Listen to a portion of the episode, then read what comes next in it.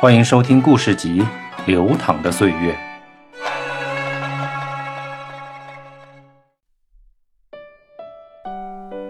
色彩的背面，我们生活的这个世界，因为有了色彩而丰富。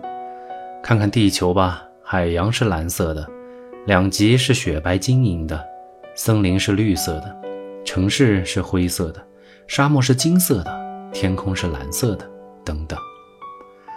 因为怕天空只有一个颜色稍显单调，云彩特地以一抹白色痴心相伴，并在早晚时任由阳光将它们变成镶着金边的彩霞，红灿灿的，多漂亮啊！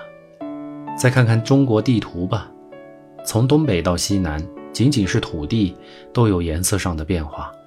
东北那疙瘩的土地是黑色的，一看就像是涂满了油。广袤的大西北则是一望无际的黄土高坡，富庶的江南和四川盆地土地与褐色居多，而正是这种褐色的土地养育了中国的绝大多数人口。至于地处西南第二阶梯的云南，几乎所有土地都是红色的，因此这片土地又叫红土高原。这种红色的土地，据专家说是酸性土壤，正因为如此。在红土上种庄稼有些不易，产量不太高，说白了就是有些贫瘠。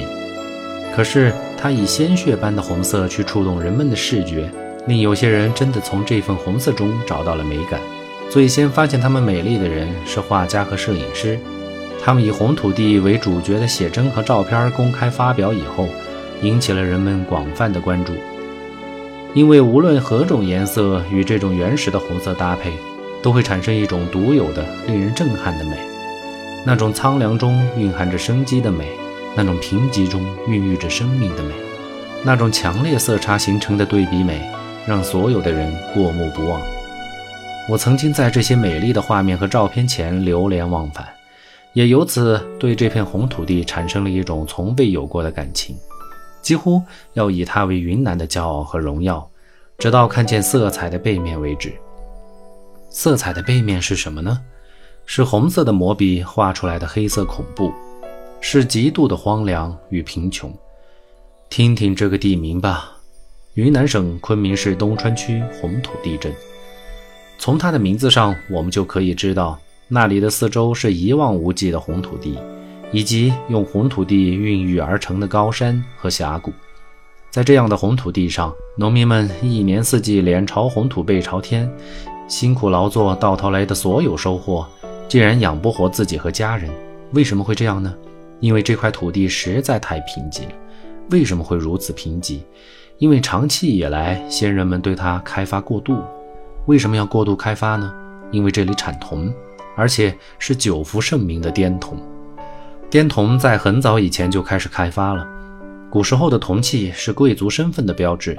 但由于仅为少数人所占有，因此用量并不是很大。但自从用铜制造钱币以来，铜的用量便大幅度上升。到了清朝时期，制钱币时如果使用滇铜，不仅说明是官制钱币，而且说明它的品质上乘。滇铜如此名扬天下，其产量及质量也引起清政府的关注。在康雍乾鼎盛时期，甚至已经将炼铜之事上升到铜政的高度。可是您知道吗？铜的冶炼是一件多么艰难的事情啊！先要大面积的开山采矿，然后是选矿、洗矿、冶炼等一系列加工。而冶炼的方式就是砍来大量的树木，用木柴来冶炼加工。据此，我们可以想象一下，以前的东川并不是如此的荒凉，反而是满目青山，一片苍翠。可惜的是，经过几百年的疯狂砍伐。现在我们所见到的东川，就是裸露着胸膛、流淌着鲜血的破碎河山。每个到过东川的人都应该记得，自公山过后，随处可见泥石流的痕迹。这种泥石流给我的印象，类似大山的呕吐物，就好像是每座大山都得了急性肠胃炎，时不时的就会呕吐，而且说吐就吐，事前无法预知。泥石流一旦来临，冲垮铁路，冲毁公路，冲断桥梁，掀翻火车和汽车，掩埋人民的生命财产，将许多人的农田和家园毁于一旦，最后昆明至东川的铁路不得不被迫放弃。联合国也将泥石流的观测站的最佳地址选在了东川。在这样严酷的大环境下，红土地镇的人们生活之艰难可见一斑。于是，这个镇上的富家山小学就成为了这些极度困难的人们子女读书的地方。这个小学仅有七名教师，几百名学生都是赤贫人家的子弟，其中有不少人因生活困难而不得不多次辍学。幸好，在教师们和社会捐助者的帮助下，部分人又得以重返校园，再次就读。记住这个名字吧，杨文高，一个十四岁的少年。读小学六年级的学生，富家村小学最困难的学生之一。昆明电视台街头巷尾栏目有一个五一节特别节目，叫做《我志愿我体验》，主要报道一群志愿者对这个小学的资助回访行动。在这些热心人的帮助下，已经辍学一年的杨文高得以重返校园，继续读书。这个少年真是一个读书的好材料。翻开他的作业本，一个个鲜红的一百分赫然在目。而且页面也十分整洁。由于他们家点不起灯，因此这些作业都是他回家以后又要赶着做事，又要争取在天黑以前做完的。当这一切做完以后，他才可以利用一个铁架子点燃柴火，为自己和父亲做晚饭。晚饭只有一点米饭，然后是用猪油加盐和水煮成的汤。因为他们吃不起菜，于是每顿饭就用这种汤聊以待菜。反正有饭吃已经是一件很幸福的事情了。我们随着记者的镜头来到杨家，在杨文高很小的时候，杨父因一场大病而丧失劳动力，全身因病而至，随时不间断的抽搐摆动之中。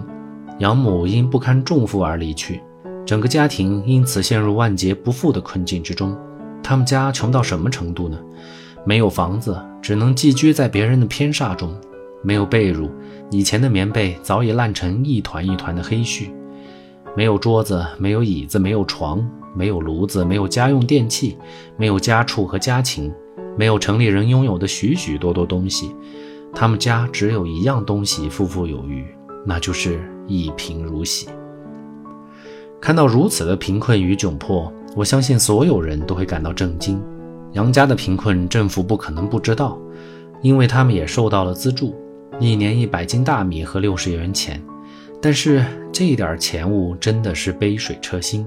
无奈之下，不停抽搐的杨父不得不对儿子断断续续地说：“你能上多久就上多久。”但是到了万般无奈的那一天，还是只有回来帮人割草放羊。我活到哪天算哪天，关键你要有条生路啊！在这样的家境中长大。这个十四岁的少年心中充满了悲哀，脸部的表情也稍显僵硬。看着他和他父亲以及他们的家，我们的心中除了震撼以外，再无其他。这就是色彩背后生铁一样冰冷的真实，这就是红色后面的黑色，这就是先人们对于财富无节制掠夺的下场，这就是蹂躏环境、杀鸡取卵的恶果。这就是无限制开发遭到的报应。哪里还有什么可持续发展的余地？当铜矿资源完全枯竭之后，人们才猛然惊醒：这座城市的生命即将终结，这方水土再也养不起这方人了。怎么办？